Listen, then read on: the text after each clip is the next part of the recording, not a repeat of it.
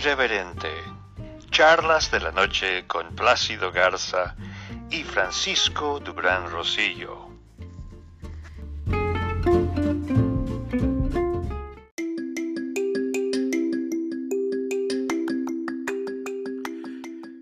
Las situaciones por la polémica racial en los Estados Unidos han llegado a grado tal de que no solamente están peleando en los planos legales, legislativos y en la Casa Blanca, también siguen las manifestaciones en las calles.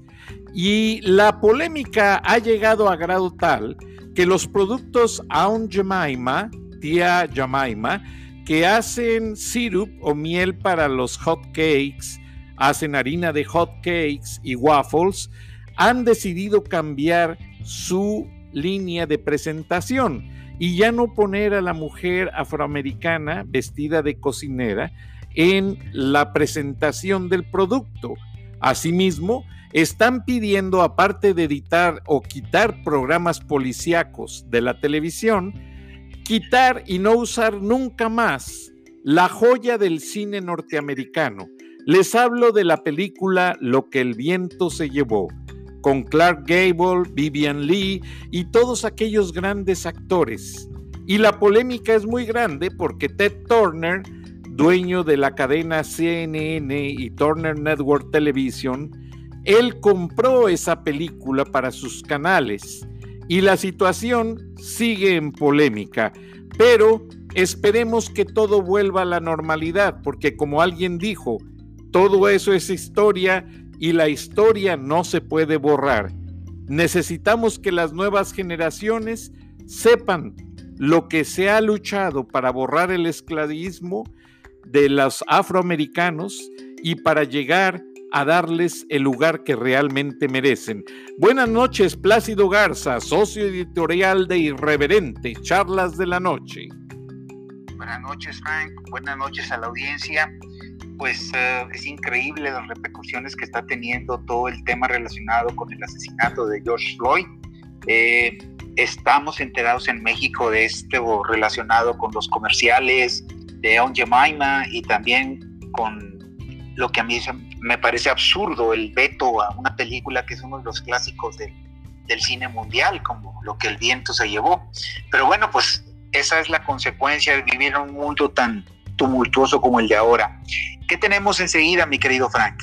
Pues hay un audio muy bueno que tú recién enviaste y que no necesita presentación, sino escucharlo con toda atención. ¿Qué te parece?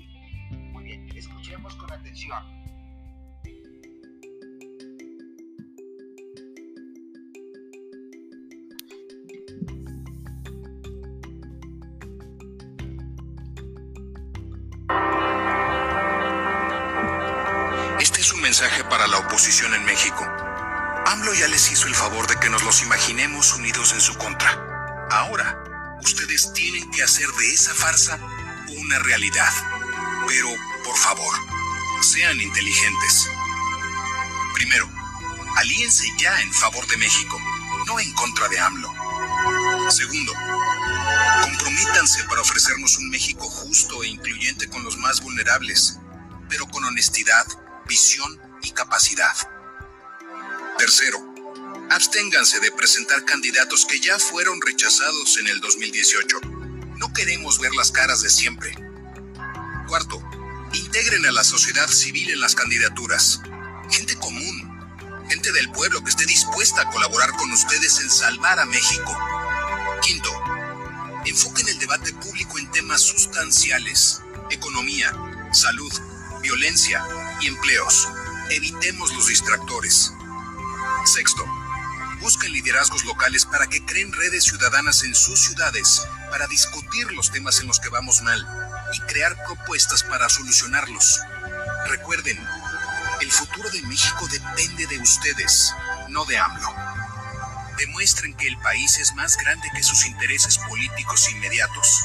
El 2021 es la última oportunidad que tendrán para construir el México que todos queremos y donde todos cabemos. Hay que construir el México que todos queremos y donde todos cabemos, Plácido. Bueno, pues yo creo que el mensaje es muy claro.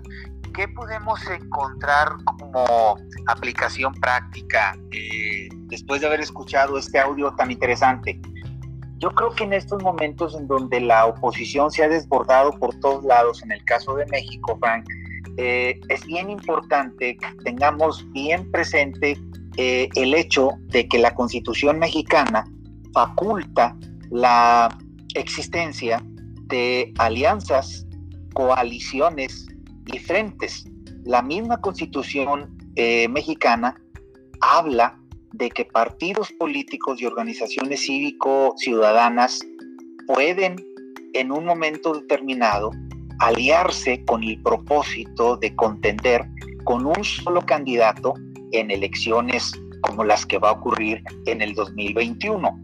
Y algo que se ve, que, que, está cobrando mucha importancia en estos momentos, es el hecho de que partidos políticos otrora rivales a muerte, como el PRI, como el PAN, como el PRD, están haciendo los primeros pasos y escarceos muy precisos para aliarse con miras a las elecciones del 2021. Voy a mencionar un, un caso como ejemplo.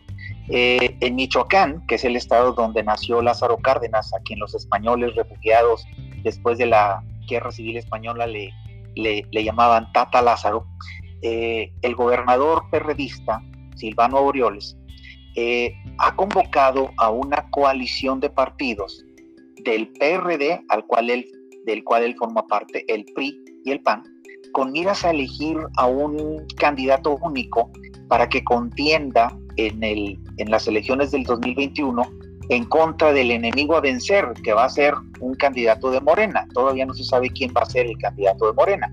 Pero, por ejemplo, este tipo de situaciones está provocando cierto escosor en algunos segmentos de la sociedad mexicana, en algunos segmentos de la economía mexicana y de la política mexicana, porque hay, hay algunas versiones en el sentido de que cómo, cómo es posible que el PRI y el PAN se vayan a liar con un candidato único en elecciones por la gubernatura de Michoacán.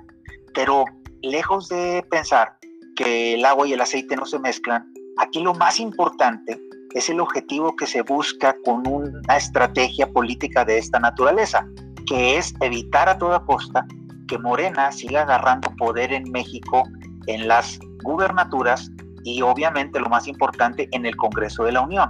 Entonces, en un análisis que yo realicé para los medios en donde me publican, eh, hice una referencia al hecho histórico que va a representar el 2021 como la alianza, las coaliciones y los frentes que se van a presentar en varios estados del país. De hecho, prácticamente la mitad de las entidades de México eh, van a ser, van a ser este, objeto de elecciones en el 2021, igual los congresos locales y la mayoría de las alcaldías. Entonces, este, vamos a ser testigos de un hecho inédito. No va a ser raro, y lo estoy anticipando a casi un año de distancia, no va a ser raro de que partidos eh, que han sido enemigos a muerte, enemigos jurados tradicionalmente como el PAN y como el PRI, se vayan a aliar con el propósito de ofrecer un frente común en contra de Morena, en contra del poder de Morena. ¿Cómo ves eso, mi querido Frank? Pues también hay que sentar el precedente de que por primera vez se está promoviendo el registro de electores en el extranjero de una manera muy plural. Uno va, yo acabo de renovar mi pasaporte mexicano en el mes de febrero, me tocó el día de la bandera sin saber y mientras lo recibía hubo una ceremonia que me motivó demasiado. Pero el hecho es que vas a un consulado a renovar cualquier documento y te dicen, señor, ¿trae su credencial de lector? ¿Sí o no? No, pues mire, es que ya no vivo en México. No hay problema. Le vamos a dar su credencial de lector. Y te la procesan y te llega en una semana por sistema de estafeta y no te cuesta ni un solo centavo. Y todos los mexicanos que estamos renovando un documento, nos está llegando la credencial de lector porque quieren que haya una votación nutrida también en el extranjero. Y si Silvano Aureoles está haciendo esa convocatoria, pues lo hace de alguna manera que ya prevé de qué manera pudiese manejarse la alquimia electoral y dicen que va a ser ahora diferente, donde los muertos regresarían a votar, Plácido. Bueno, pues todos queremos que esas cosas no sucedan, son las prácticas viejas que hicieron de México un botín de políticos y empresarios oligopolistas que obviamente sembraron en México eh, un retroceso de muchos años que con el gobierno de López Obrador ha vuelto inclusive a retroceder. Nos estamos ubicando en economías de hace 60 años, pero pues esas prácticas eh, electoreras que tú mencionas, todos deseamos que no ocurran. Obviamente la cuarta transformación está convirtiendo a organismos autónomos como el Instituto Nacional Electoral en feudos, eh, en donde están cayendo incondicionales de López Obrador con el propósito, obviamente, de controlar las elecciones en el 2021. Inclusive en México corre muy fuerte el rumor de que debido a la, a la caída en la popularidad de López Obrador en las encuestas que se han realizado a nivel nacional, eh, se está hablando inclusive a lo mejor de postergar las elecciones del 2021, pero eso va a ser muy difícil que suceda porque eh, todavía no ha sido tomado por la Cuarta Transformación el Instituto Nacional Electoral. Sabemos muy bien que John Ackerman, el gringo exiliado de Filadelfia y venido a más en México al casarse con la secretaria de la Función Pública, yo le llamo la cándida Erendira Sandoval, John Ackerman se muere por ocupar dos puestos. El primero, la rectoría de la UNAM, en donde le ha hecho la guerra más sucia al rector Graue. Y segundo, se ha movido en los círculos cercanos de López Obrador tratando de que lo nombren representante de Morena en el Instituto Nacional Electoral con miras a sustituir a Córdoba, que es el actual presidente.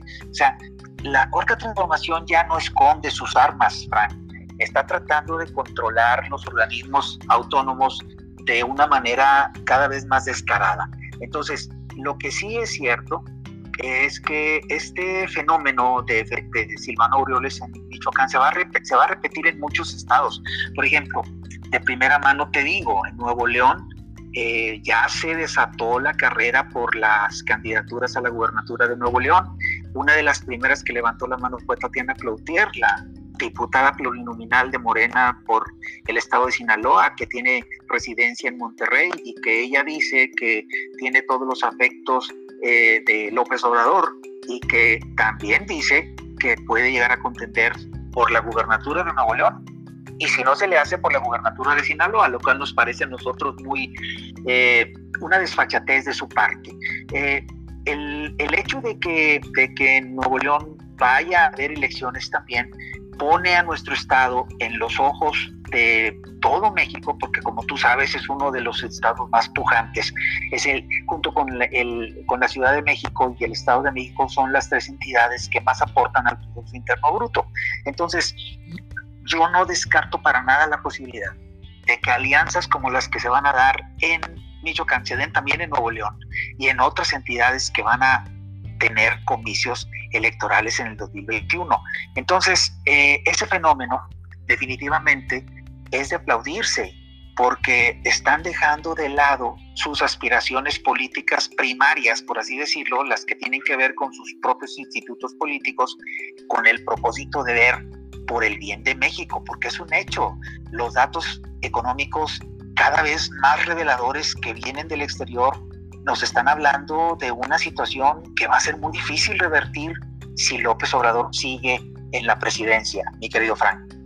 Plácido, siempre un año antes de que hay elecciones en México, el Centro de Estudios Carter de la ciudad de Atlanta, que lo dirige el expresidente Jimmy Carter, ofrece su servicio voluntario como observador y el mismo expresidente va al país y recorre con un equipo de voluntarios neutrales la claridad de las elecciones. Ahora no se ha escuchado nada. Voy a hacer una llamada y voy a tratar de grabarla para verificar si ya enviaron la notificación al gobierno mexicano ofreciendo el servicio de observadores para ver si el gobierno de Andrés Manuel López Obrador lo acepta. Esto sería un indicativo muy importante. ¿Qué te parece, Plácido?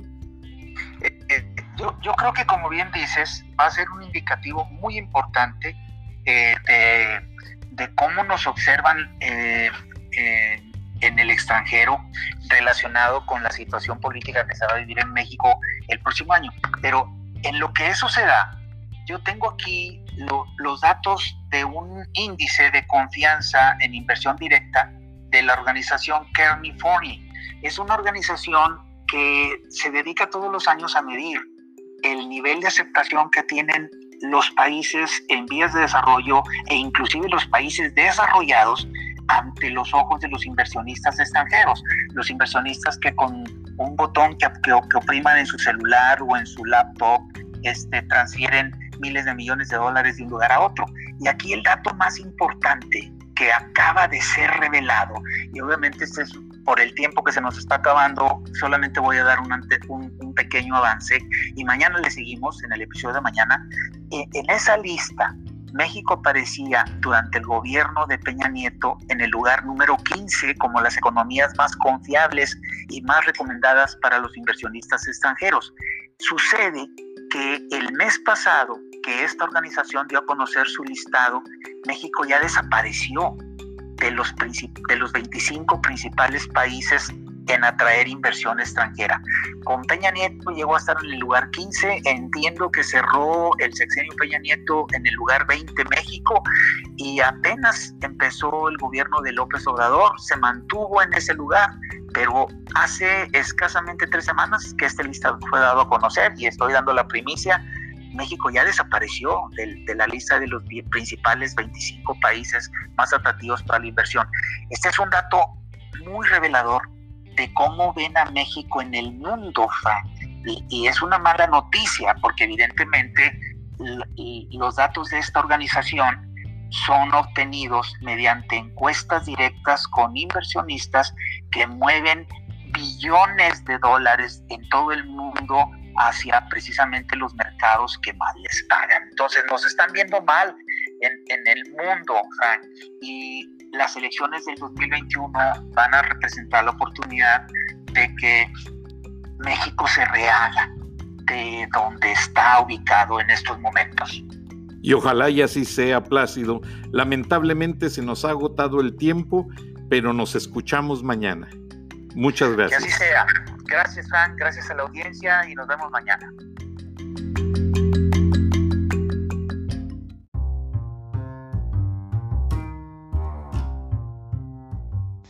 Escuchaste el análisis de la noticia, transparente como el agua, en Irreverente, Charlas de la Noche, con Plácido Garza y Francisco Durán Rosillo.